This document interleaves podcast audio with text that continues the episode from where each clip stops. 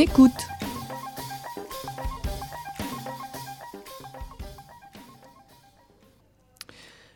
Bonjour à tous et à toutes. J'aimerais aujourd'hui euh, reprendre la réflexion euh, que nous menons déjà depuis un petit moment sur la marchandisation du corps humain et ses implications éthiques.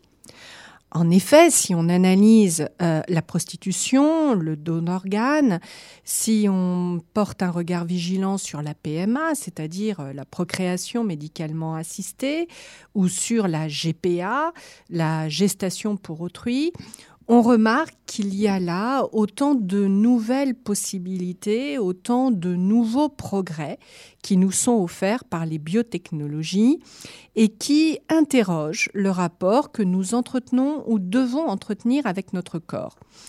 La question euh, qui nous intéresse particulièrement est de savoir si nous pouvons effectivement faire ce que nous voulons de notre corps ou, en d'autres termes, si nous sommes effectivement propriétaires ou non de notre corps. Alors, si ces questions se posent, c'est bien parce que la loi française pose clairement que le corps ne peut pas faire l'objet d'une appropriation quelconque. Il s'agit là de ce qui est appelé le principe d'indisponibilité. Par conséquent, un certain nombre de pratiques se voient en France interdites par la loi, comme notamment la prostitution. La finalité du droit est ainsi clairement exposée. Le droit a pour fin, pour but, de protéger la personne humaine et de lui assurer le respect de sa dignité.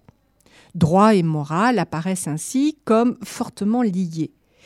Mais n'y aurait-il pas là un interventionnisme étatique qui, loin de protéger la personne et ses droits, la destituerait au contraire de sa capacité à être autonome, c'est-à-dire à choisir par elle-même ce qui est bon pour elle? Si la science peut aujourd'hui répondre à un certain nombre de demandes, de désirs même, provenant d'individus majeurs et responsables, pour quelles raisons l'État s'y opposerait-il? Comme on peut le constater, si le droit est au cœur de notre réflexion, c'est que pour établir deux conceptions de notre rapport, c'est pour établir que deux conceptions de notre rapport au corps se font face. En effet, il y a d'une part ceux qui veulent limiter la libre disposition du corps humain et en face ceux qui souhaitent au contraire que l'individu puisse aujourd'hui davantage en disposer.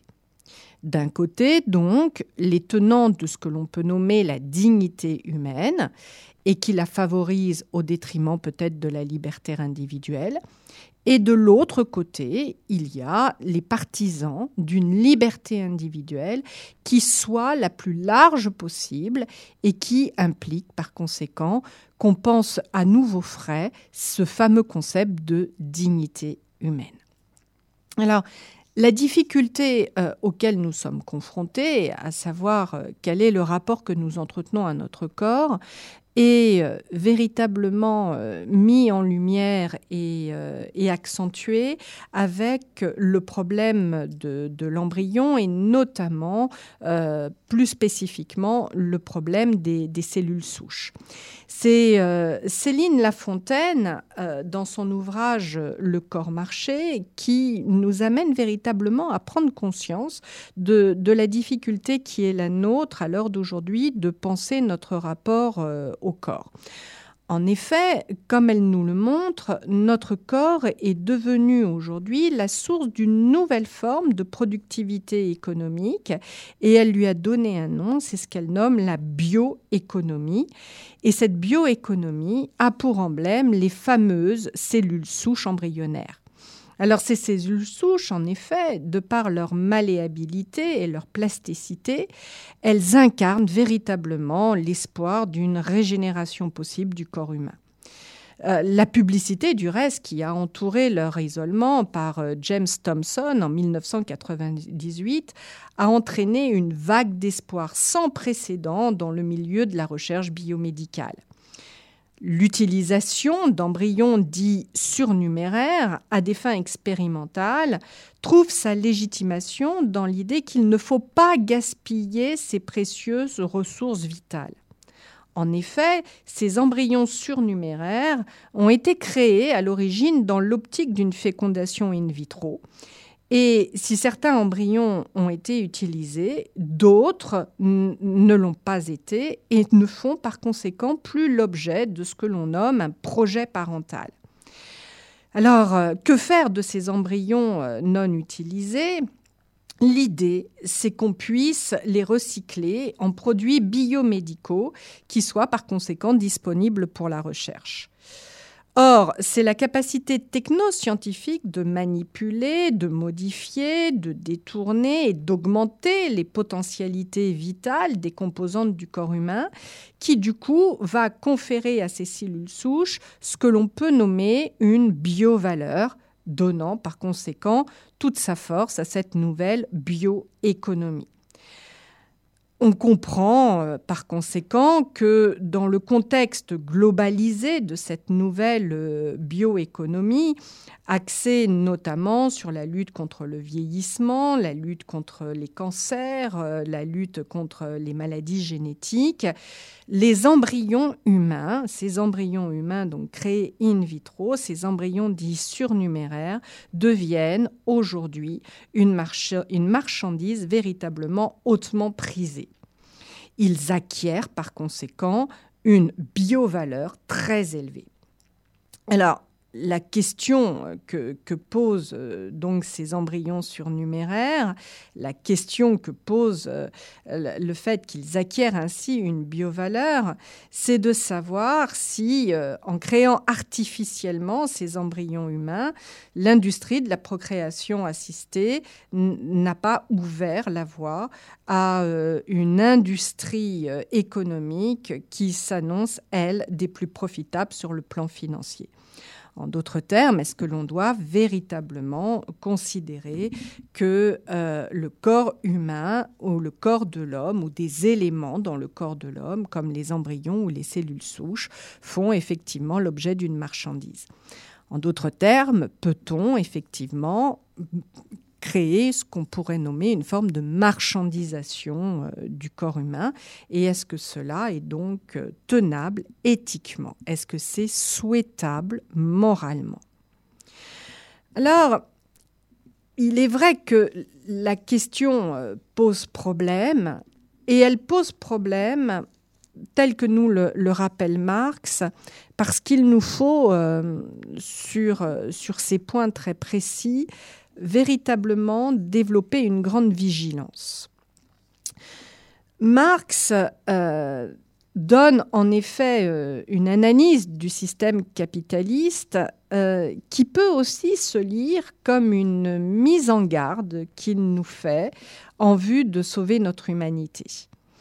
En effet, la naissance de la bioéconomie la naissance de la bioéconomie, on peut le dire, en commercialisant les produits du corps humain, en leur accordant par conséquent une biovaleur, semble véritablement justifier l'analyse que Karl Marx livrait de la société occidentale en 1847 dans son ouvrage, je, je le cite, La misère de la philosophie.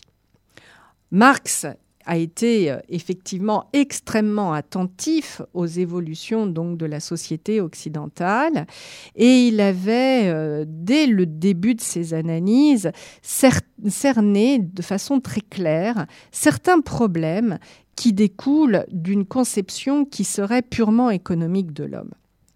Alors, je cite Karl Marx euh, parce qu'encore une fois, il, est d'une très grande clarté, et je le cite afin de souligner véritablement ce problème d'une mise euh, en place du corps humain comme marchandise.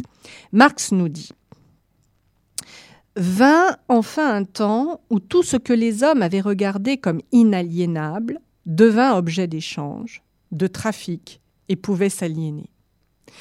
C'est le temps où les choses mêmes, qui jusqu'alors étaient communiquées, mais jamais échangées, données, mais jamais vendues, acquises, mais jamais achetées, comme la vertu, l'amour, l'opinion, la science, la conscience, etc.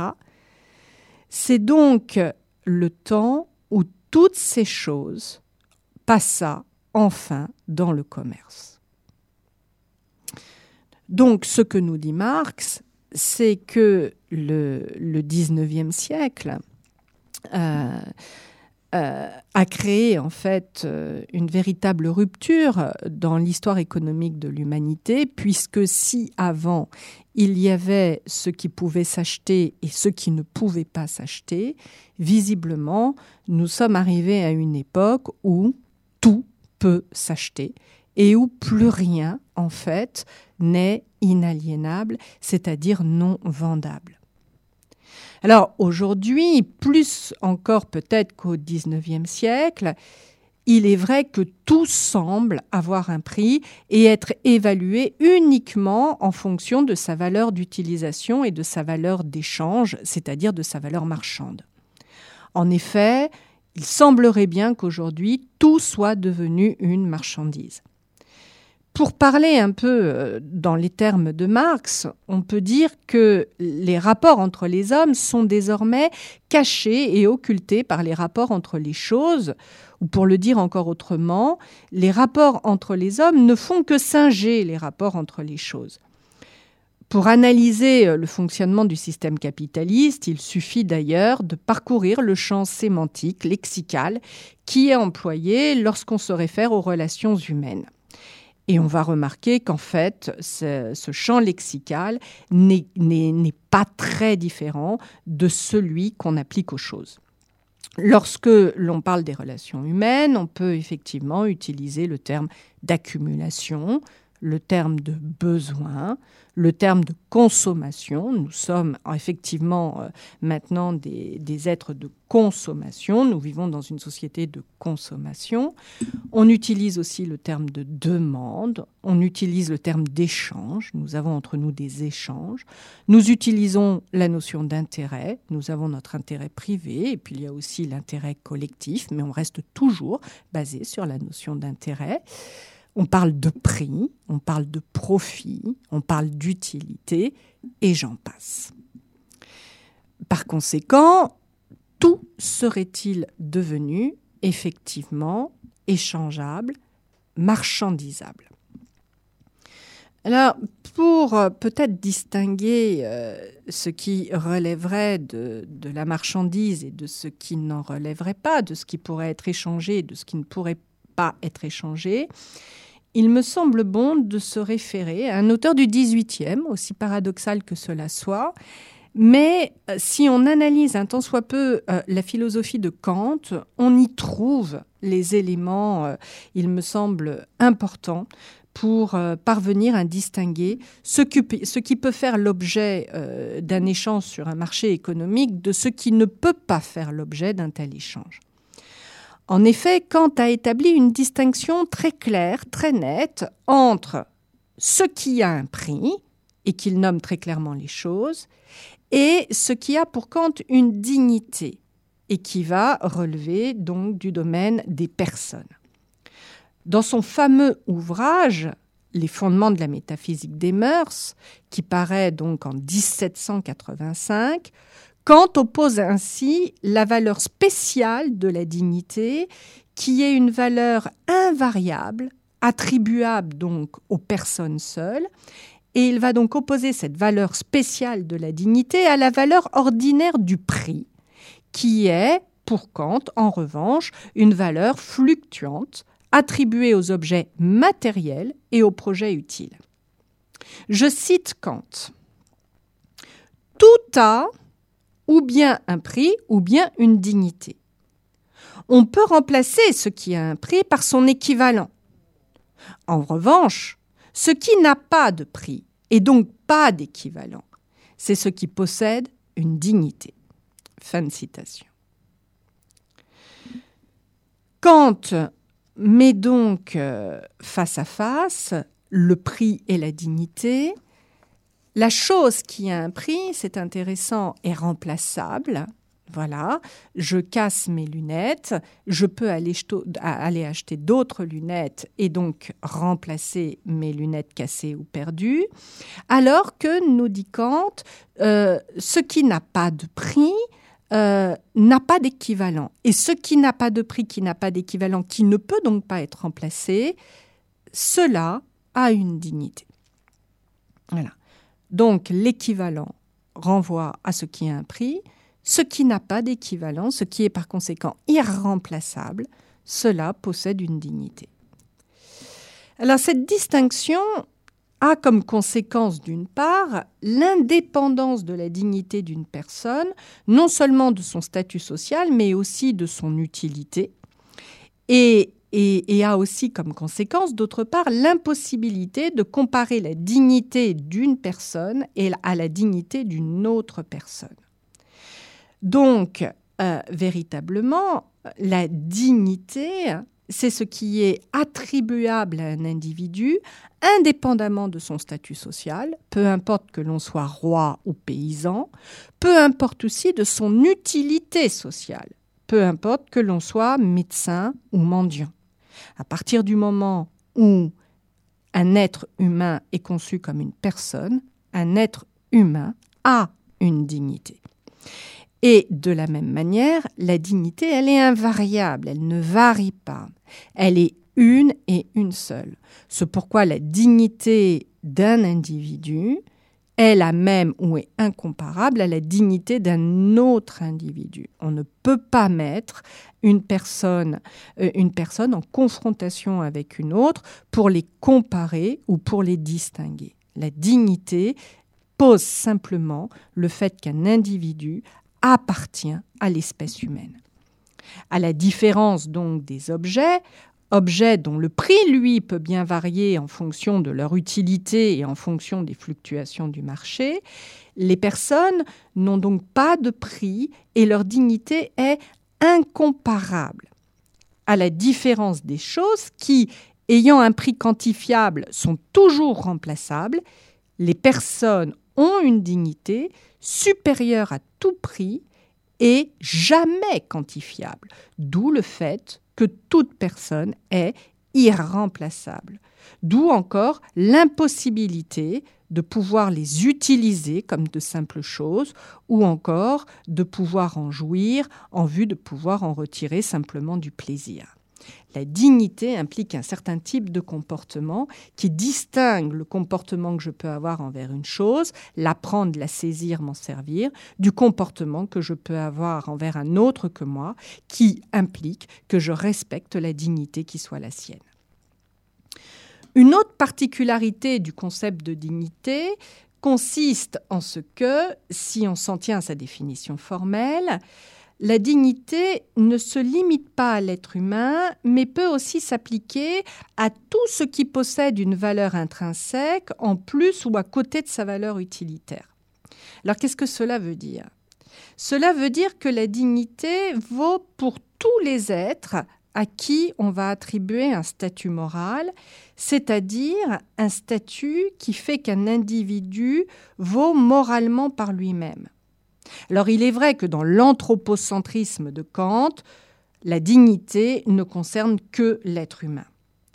Mais aujourd'hui, nous avons de nouvelles conceptions philosophiques qui font que euh, on accepte de plus en plus d'ouvrir le statut moral aux animaux et donc qu'on reconnaît euh, aux animaux la possibilité de pouvoir eux aussi bénéficier de, ce, de cette fameuse dignité qu'on l'on réservait jusqu'à présent exclusivement aux humains. Il y a donc une volonté de sortir de l'anthropocentrisme qui a véritablement, quand même, il faut le reconnaître, euh, construit euh, toute la société occidentale depuis euh, l'ère de la modernité, c'est-à-dire en gros depuis le, le 16e, 17e siècle. Alors, euh, grâce aux Anglais et notamment à Jeremy Bentham, on reconnaît que les animaux sont capables d'éprouver du plaisir et de la douleur.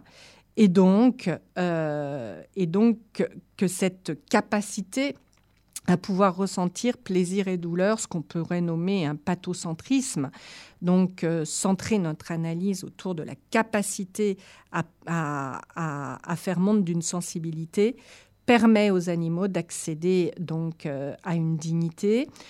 Mais on peut même aller plus loin et reconnaître que euh, tous les êtres vivants, en tant qu'ils possèdent un télos, c'est-à-dire qu'ils vivent en vue d'une certaine fin, je prends tout simplement l'exemple d'un arbre. Le but d'un arbre, c'est bien effectivement de pouvoir euh, pousser et se développer dans toutes les potentialités qui sont les siennes. À partir de ce moment-là, excusez-moi, à partir de ce moment-là, effectivement, euh, l'être vivant en tant que tel euh, peut lui aussi euh, se prévaloir d'une dignité. C'est ce qu'on va appeler plus généralement le biocentrisme. Et on peut dire qu'à l'heure d'aujourd'hui, cette notion de dignité s'est étendue donc de l'anthropocentrisme propre à un Descartes ou à un Kant, au pathocentrisme propre par exemple à un, Jérémy Bentham euh, ou, à, ou à un Mill, et aujourd'hui véritablement tend vers ce que l'on nomme le biocentrisme, que l'on peut retrouver euh, chez un très grand nombre de philosophes actuels, propres notamment euh, à l'école belge. Je pense par exemple à quelqu'un comme Bruno Latour. Euh, mais d'un point de vue plus juridique, on peut aussi remarquer que cette ouverture donc de la dignité euh, au domaine du vivant euh, se retrouve dans la déclaration de Barcelone qui a été émise, faite et, reconnue en 1998 et qui a eu pour but d'enrichir la bioéthique de ce, concept de dignité. Alors, la bioéthique, avant la déclaration de Barcelone de, de 1900, excusez-moi, 1998, euh, reposait sur euh, quatre euh, principes classiques d'éthique. Donc, ces quatre principes étaient essentiellement le respect de l'autonomie de la personne, faire acte de bienfaisance, refuser tout ce qui pouvait relever de la malfaisance et établir donc euh, la justice dans le traitement euh, des différents patients. Voilà. À partir donc de 1998, à ces quatre donc euh, principes classiques de la bioéthique, on a rajouté donc le principe de la dignité de la personne, le principe de l'intégrité de l'individu et le principe de la vulnérabilité donc euh, du patient. La vulnérabilité, l'intégrité et la dignité de la personne se doivent donc d'être respectées.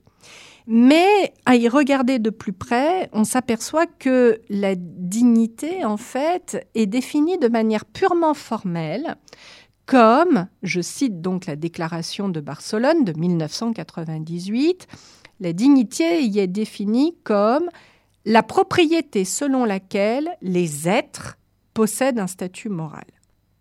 Les êtres, c'est tout. Et il est précisé par la suite que cela ne concerne pas seulement l'être humain, vu que ce ne sont pas les seuls êtres qui importent moralement et dont les intérêts doivent être pris en compte. L'être humain a en conséquence, dans cette déclaration de Barcelone, je la cite encore, des devoirs envers la partie non humaine de la nature vivante, à savoir les animaux, les plantes et plus généralement l'environnement. Donc animaux, plantes, environnement reçoivent par la déclaration de Barcelone une dignité que l'humanité se doit par conséquent maintenant de respecter. Alors il est vrai quand même que euh, ce concept de, dignité n'est pas aussi simple qu'il peut y paraître et que c'est un concept qui, en fait, se trouve aujourd'hui en bioéthique euh, largement controversé. Et il serait bon donc euh, de comprendre pourquoi. Alors il est vrai quand même que euh, la distinction concept entre la, distinction kantienne entre prix et dignité permet de clairement distinguer ce qui relève d'un côté du bien ou de la chose de ce qui relève de l'autre côté de la personne. Et cette distinction entre chose et personne permet de déterminer de manière claire la manière par laquelle chacun, la chose ou, la chose, euh, ou le bien ou les personnes, la manière par laquelle donc choses et personnes peuvent se voir traitées. Cette différence du, reste de traitement est reprise dans l'article 1128 du Code civil. Je cite donc cet article. Il n'y a que les choses qui sont dans le commerce qui puissent être l'objet de conventions. Fin de citation. C'est-à-dire l'objet aussi d'échanges. Alors, du coup, se pose le problème du statut du corps. Voilà. Le corps, comment doit-on le concevoir? À partir du moment où on considère que le corps est la personne même, il nous faut alors admettre que le corps ne peut pas être classé comme chose. Mais alors, si le corps est la personne et n'est pas une chose, et si il ne peut y avoir de commerce que des choses, comment alors considérer la manière dont l'individu utilise son corps dans le monde social qui est le nôtre? Par exemple, comment considérer le contrat de travail? La force de travail n'est-elle pas la force du corps? Et le contrat de travail ne considère-t-il pas le corps comme une chose au service de l'employeur? La législation donne une réponse très claire en fait à cette question. Et la législation française notamment nous rappelle bien que le corps renvoie à la personne, mais que la personne est elle-même dotée de volonté. Par conséquent, c'est en tant que personne que celle-ci peut, de par sa libre volonté, s'obliger à effectuer une prestation vis-à-vis d'un employeur qui peut par conséquent la rémunérer. C'est donc en tant que personne dotée d'une libre volonté que le contrat de travail peut se voir légitimé.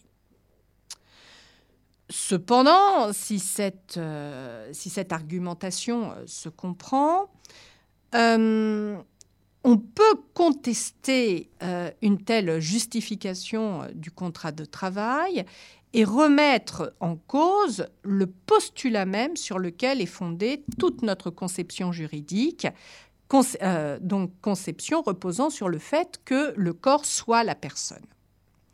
Alors, comment remettre en cause donc ce, fondement à notre conception juridique? Comment refuser le fait que le corps soit effectivement euh, euh, le, miroir de la personne, ce qui s'inscrit comme l'égal d'une personne, rendant, je le rappelle, par là même le corps indisponible. Simplement, nous dit euh, Ruth Matlin, une autrice donc et philosophe américaine, en remettant en cause le concept euh, traditionnel que nous utilisons de dignité. En effet, pour euh, Ruth MacLean, et comme elle, le titre dans, euh, dans, l'ouvrage qu'elle publie donc en 2003, la dignité apparaît désormais comme un concept inutile. Voilà. Il est inutile pour nous, justement, de prendre en compte ce concept de dignité et donc d'opposer ainsi ce qui relèverait d'un côté euh, de la personne euh, à ce qui euh, lui fait face, à savoir la chose. Alors, remettre en cause le concept de dignité, dans la tradition qui est la nôtre, c'est ça va pas de soi. Il est clair que pour euh, les Américains et les Anglais, la chose apparaît manifestement beaucoup plus simple pour eux que pour nous dans ce, délaissement même de la notion de dignité. En effet, si on prend un autre grand auteur euh, donc euh, américain, je pense par exemple à Alasdair Koshran, euh, celui-ci a publié euh, un article dans lequel il nous dit très clairement que on peut penser aujourd'hui une bioéthique euh, sans pour autant avoir besoin de recourir au concept de la dignité. Et un auteur français bien connu, donc Rowan Augien, a poursuivi en fait cette, cette conception et, et, et, a publié un article qui s'intitule La vie, la mort, dans lequel il nous dit très clairement que, la que le concept de dignité humaine est un concept aujourd'hui qui qui est inutile, non seulement inutile, mais même dangereux. Donc, on a là des propos qui sont quand même extrêmement euh, virulents et qui demandent à se voir expliquer. Alors, je repartirai de, Russ MacLean. Euh, qui est Russ MacLean? Russ MacLean, donc, euh, c'est une philosophe anglo-saxonne euh, qui se veut très clairement de, de la lignée libérale.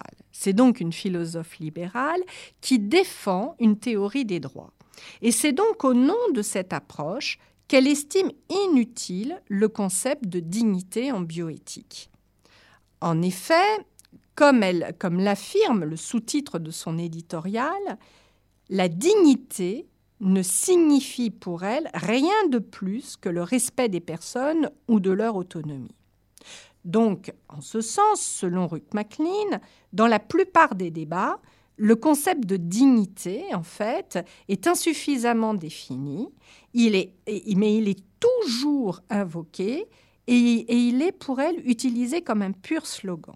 À partir du moment où nous posons l'idée de dignité, il n'y a plus rien à dire, il n'y a plus à discuter, et surtout, effectivement, cette idée de dignité, rendant le corps indisponible, pose son veto à toutes les possibilités qui sont aujourd'hui offertes aux individus de pouvoir faire, usage de leur propre corps, comme celui, par exemple, euh, de pouvoir euh, euh, par exemple, vendre les, embryons surnuméraires, euh, vendre les cellules souches, euh, mais aussi faire commerce de, de, ses propres organes si nous le désirons, ou pouvoir faire commerce de son corps, je pense par exemple à la gestation pour autrui, pouvoir véritablement monnayer donc son utérus comme, comme bon nous semble. Et c'est ce bon nous semble, qui relève de l'autonomie,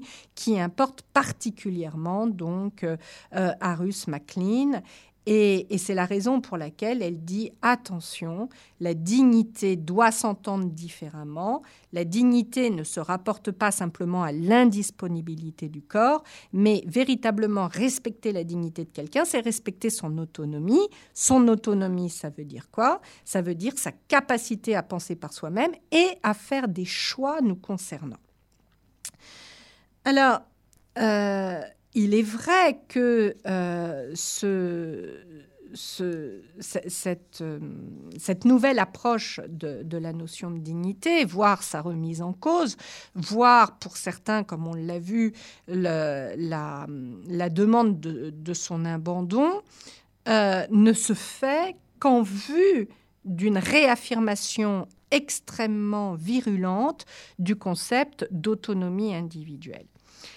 Euh, et donc, l'autonomie ne doit pas être, enfin, l'autonomie est ce qui doit être respecté, et la dignité ne doit pas être ce qui viendrait mettre un frein à cette autonomie euh, individuelle.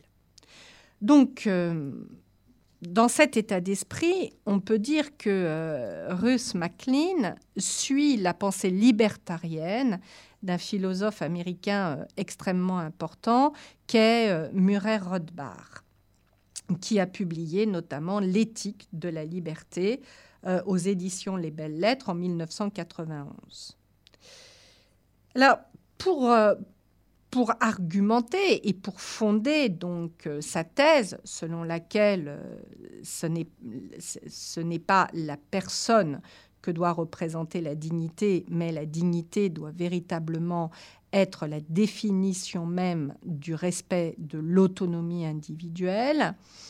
Euh, Russ MacLean et Murray Rosbar se, fondent sur le concept de euh, propriété individuelle ou propriété privée.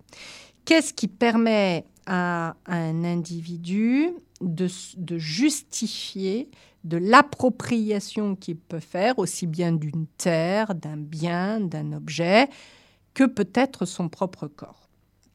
Alors, on s'inscrit là dans une tradition qui est chère à la pensée anglaise et qui, euh, et qui va relever euh, de, la pensée traditionnelle euh, anglaise telle qu'on la trouve développée chez John Locke, notamment dans le second traité du gouvernement civil.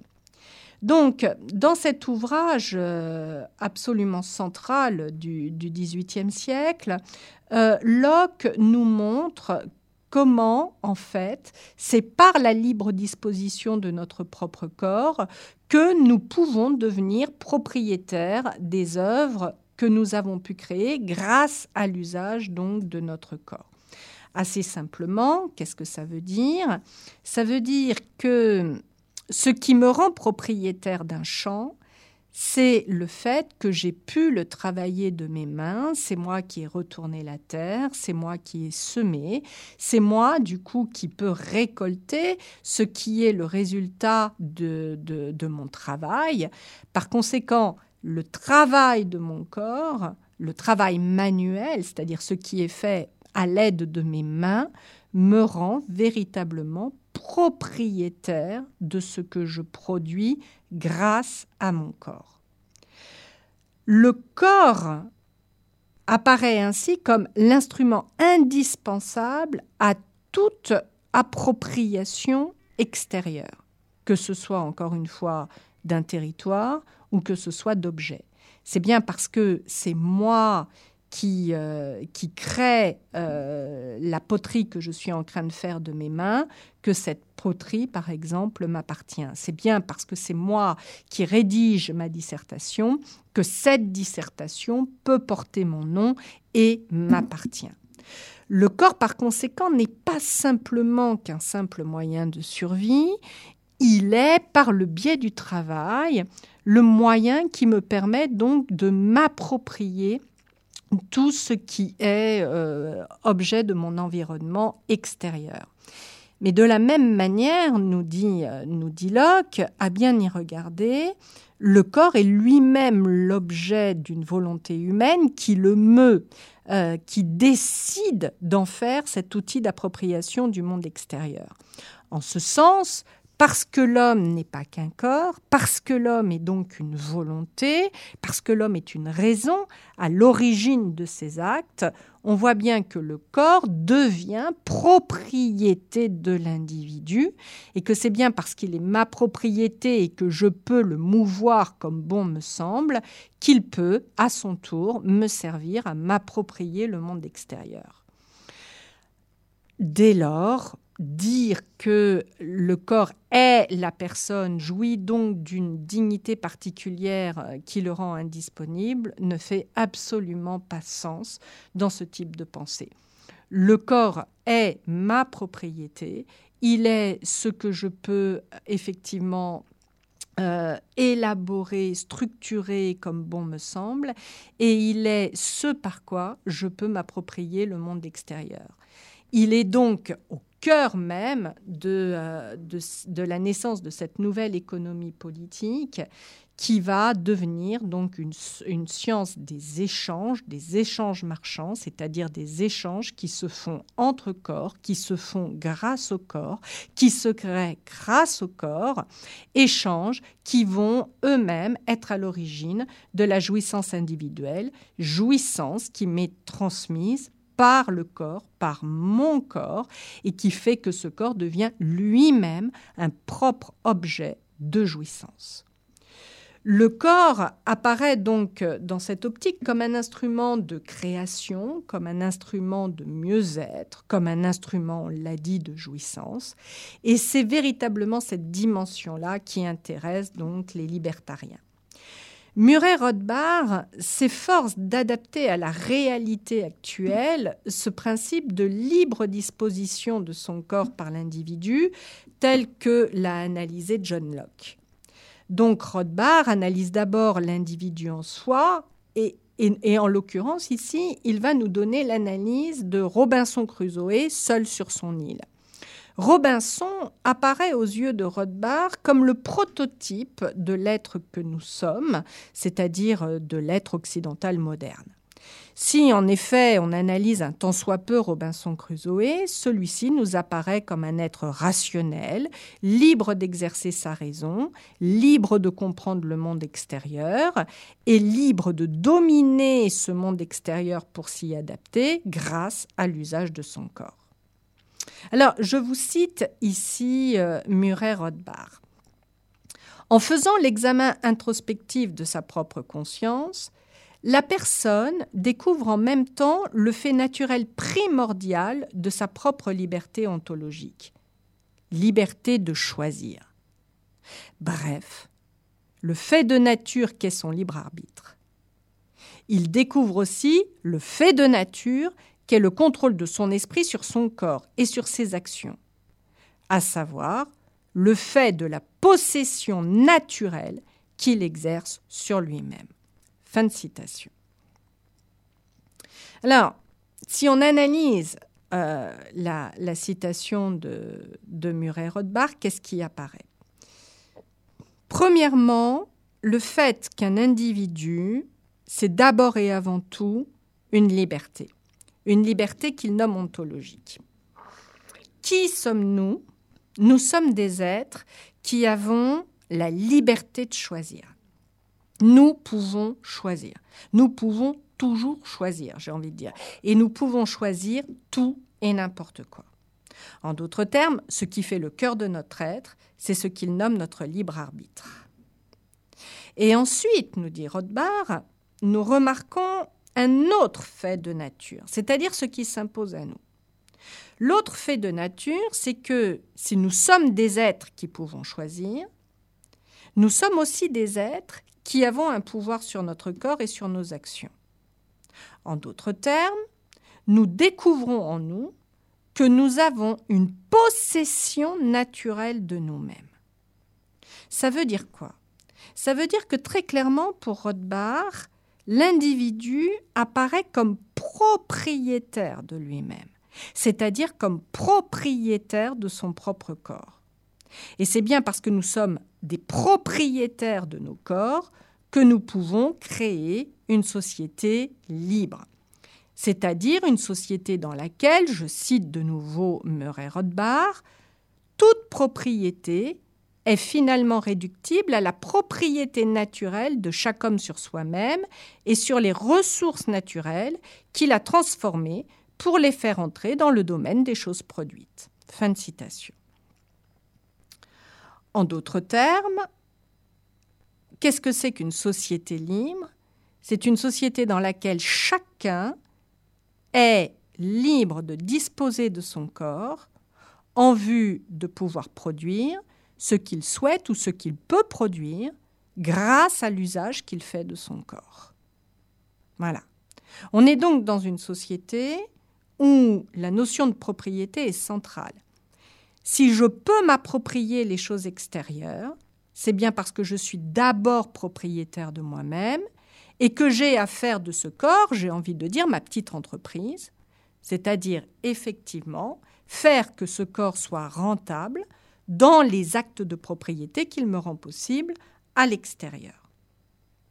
Alors, on peut voir effectivement que la liberté individuelle et le droit de propriété sont fondamentales dans la philosophie de Murray Rothbard et qu'ils constituent véritablement le fondement des droits de l'homme. Les droits de l'homme, pour Murray Rothbard, ne peuvent se comprendre qu'en termes de propriété. J'ai des droits, c'est-à-dire j'ai des libertés fondamentales, qu'en tant que je suis propriétaire de moi-même. C'est-à-dire que c'est à moi que revient l'usage que je peux faire de moi-même. Alors pour mieux comprendre une telle idée, on peut se référer euh, à l'ouvrage récent de Guillaume Durand qui s'intitule La médecine des désirs pour une médecine minimaliste. Alors, que nous démontre Guillaume Durand dans son ouvrage? Guillaume Durand s'intéresse tout particulièrement à cette branche de la médecine qui répond à des demandes qui ne sont pas thérapeutiques, plus largement on pourrait dire à des demandes qui ne sont pas médicales. Il constate tout d'abord que ce genre de demande est totalement problématique au regard de la définition traditionnelle de la médecine et du soin. À première vue, de telles demandes ne visent pas à combattre des maladies ou à rétablir une santé défaillante, mais elles visent à améliorer un état, des qualités ou simplement à réaliser un souhait personnel. Tel est le cas, par exemple, des demandes de chirurgie plastique pour des raisons esthétiques. Exemple, la chirurgie des paupières, le lifting, la, liposuction, les prothèses mammaires, les prothèses pour les fesses ou encore des prothèses de pénis. Le recours à la pilule contraceptive, les stérilisations volontaires, certaines demandes d'assistance médicale à la procréation lorsqu'elles ne sont pas liées à des pathologies, ou encore des césariennes sur demande, c'est-à-dire sans indication médicale, relèvent aussi de cette catégorie.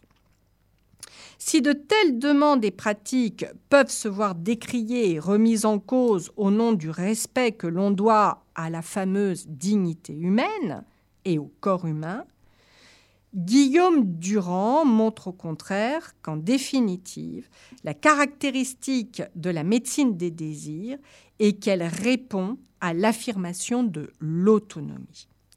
Et je cite Guillaume Durand.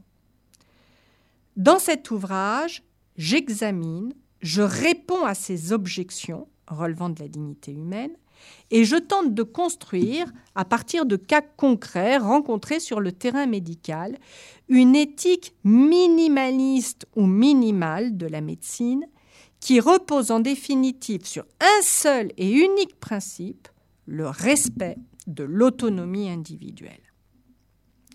Fin de citation. Par conséquent, c'est pas tant la dignité qu'on se doit de respecter, c'est-à-dire justement cette indisponibilité du corps qui fait qu'on ne peut pas y toucher, mais ce qui doit être respecté, c'est l'autonomie individuelle, c'est-à-dire la capacité qu'a un individu à choisir pour lui-même, ce qui est bon pour lui-même. Ce raisonnement est étayé par le professeur Le dans un article au titre significatif, je cite le titre de l'article donc euh, du professeur euh, Le Le corps humain, deux points, propriété de l'État ou propriété de soi? Point d'interrogation. Dans cet article, le professeur Le critique sévèrement les positions de la doctrine juridique actuelle en ce qui concerne le statut fait au corps humain. Il s'insurge ainsi contre le Comité national d'éthique, le Conseil d'État, parce qu'il estime que ceux-ci s'érigent en détenteurs d'une morale qu'ils veulent imposer aux individus, et parce que, au nom de cette morale, ils veulent contrôler les avancées de la recherche scientifique, ce qui constitue une mainmise de l'État sur le corps humain. Or, cette atteinte aux libertés individuelles est socialement néfaste pour les professeurs Le en ce qu'elle contrarie la liberté de jouissance inhérente à l'individu. Je le cite. Empêcher une femme stérile d'avoir un enfant grâce à une mère porteuse, c'est priver celle-ci des joies d'avoir son propre enfant et la condamner à se reporter sur le marché de l'adoption. C'est en même temps refuser à une autre femme le droit de gagner de l'argent comme elle l'entend. Empêcher la manipulation des gènes ou de l'embryon, c'est priver nos enfants d'opportunités de vie bien meilleures que les nôtres en leur évitant des maladies, en retardant le vieillissement et en allongeant la durée de vie ou en améliorant les performances du corps humain. Euh, fin de citation. Et cette atteinte aux libertés individuelles se légitime elle-même par une morale dont le but est d'interdire à l'individu d'arriver à certaines fins qu'il désire. Je cite encore ce professeur. Lorsqu'on applique la doctrine de l'intangibilité du corps humain, on impose une morale. L'idée d'une inviolabilité du corps humain signifie ne pas utiliser son corps comme moyen pour atteindre certaines fins. Le seul moyen autorisé est le don et les seules fins convenables sont les finalités thérapeutiques. Il ne s'agit pas de droit ici, mais de morale. Fin de citation. Et cette morale d'État, comme on peut l'appeler, cette morale d'État imposée par l'État, s'impose à tous sans tenir compte des croyances et valeurs personnelles. La finalité de l'ordre juridique est ici transgressée pour le professeur Lemonissier. Donc la finalité de l'ordre juridique est ici transgressée et le droit outrepasse, selon lui, son rôle. Je le cite encore. Le droit n'a pas pour but de violer les morales des uns et des autres, mais de permettre qu'elles puissent s'épanouir dans un respect mutuel des unes et des autres. Le droit ne doit pas être confondu avec la morale. Or, il semblerait bien qu'à l'heure actuelle, ce soit effectivement ce qui, ce qui se joue. Euh, ce qui se joue. Alors, pour conclure cette réflexion, que peut-on dire? Est-ce que le droit a à voir avec la morale? Est-ce que le droit doit donner juste un cadre juridique qui permette à toutes les morales individuelles de pouvoir se réaliser, j'ai envie de dire, indépendamment les unes des autres? Est-ce que le droit doit très clairement être distingué radicalement d'avec là ou les morales. On voit en fait que ces questions, euh, de bioéthique euh, nous amènent à l'heure d'aujourd'hui à repenser très clairement le rapport que nous entretenons à la morale. Mais plus que ça, aussi, il me semble, ces questions, en fait, de bioéthique nous amènent aussi à nous interroger sur le rôle que nous accordons à la médecine et sur la manière par laquelle nous pensons notre rapport à la santé. En effet, qu'est-ce que la santé? Cet horizon de l'activité médicale. Pour l'Organisation mondiale de la santé, l'OMS, celle-ci ne se définit plus seulement par l'absence de maladie, mais par, je cite l'OMS, un état de complet bien-être physique et moral. Fin de citation. Or, pour assurer le bien-être des populations, les médecins ne se contentent plus de soigner, ils prédisent, ils préviennent et ils pallient aujourd'hui. Le champ de leur prescription s'étend donc bien au-delà de celui des remèdes. La médecine, en effet, nous enseigne à bien nous nourrir et à faire de l'exercice, à éviter l'alcoolisme et le tabagisme, à prendre nos dispositions pour éviter les maladies sexuellement transmissibles. La médicalisation ne désigne donc pas seulement l'accès aux soins, mais le regard médical posé sur l'ensemble de nos pratiques de notre vie quotidienne. De la naissance à la mort, chaque étape de la vie humaine comporte une rencontre avec un médecin qui voit sa fonction évoluer, changer. Ainsi, la loi de 1975 sur l'interruption volontaire de grossesse conduit le médecin à prendre en charge une détresse, celle de la femme, devant une grossesse non désirée. La demande sociale, qui est de pouvoir ne pas garder l'enfant que l'on n'a pas voulu avoir, est inscrite dans le registre de la souffrance, baptisée détresse. Et le médecin soulage de sa souffrance une femme qui, au sens strict, n'est pas malade.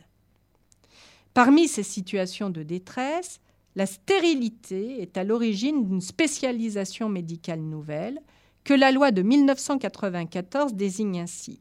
Je cite la loi. Excusez-moi. Donc je cite la loi de 1994. Pratique clinique et biologique permettant la conception in vitro, le transfert d'embryons et l'insémination artificielle, ainsi que toute technique permettant la procréation en dehors de tout processus naturel. Le médecin qui propose une insémination artificielle ne soigne pas la stérilité. Il remédie à une situation de détresse. Mais remédier à une situation de détresse est une tâche aussi noble que mal définie. Le paradoxe de la bioéthique est ainsi d'accompagner un mouvement de médicalisation généralisée de toute l'existence humaine, dont les principes sont de plus en plus mal assurés et qui questionne de plus en plus le maintien de l'indisponibilité du corps humain comme principe fondamental devant guider toute pratique. Jamais la puissance technique de la médecine n'a été si grande, mais il est vrai aussi que les médecins ne se sont jamais autant interrogés sur les normes de leur action, tant le recours à la seule notion de santé est insuffisant pour l'apprécier et la légitimer à leurs yeux. C'est donc aux citoyens maintenant de se faire entendre et de prendre en charge le devenir de ces lois éthiques qui encadrent l'action possible qu'ils peuvent ou veulent exercer sur eux-mêmes et sur autrui. Propriétaire ou non de son corps, à vous de choisir. Merci à tous et à toutes pour votre écoute et je vous propose de nous retrouver une prochaine fois pour, une nouvelle émission de Parlons Philo. Parlons Philo. Parlons Philo, une émission de philosophie diffusée sur Radio Campus Orléans 88.3, animée et présentée par Laurence Lacroix, montage Viviane Berreur et Julien Weiss.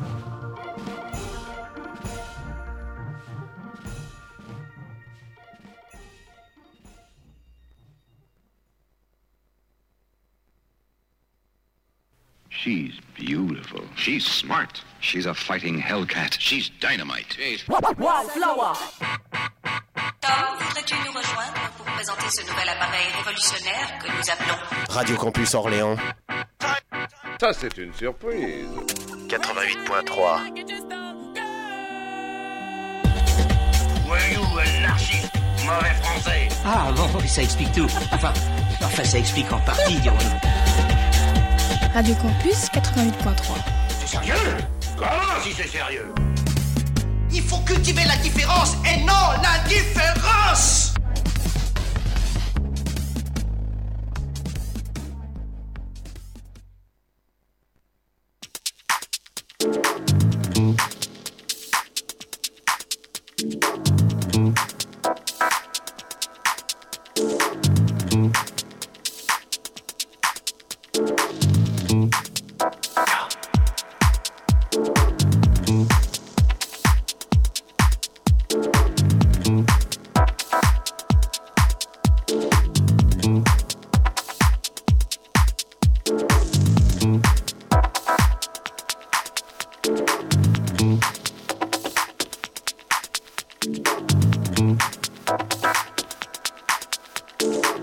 Mm-hmm.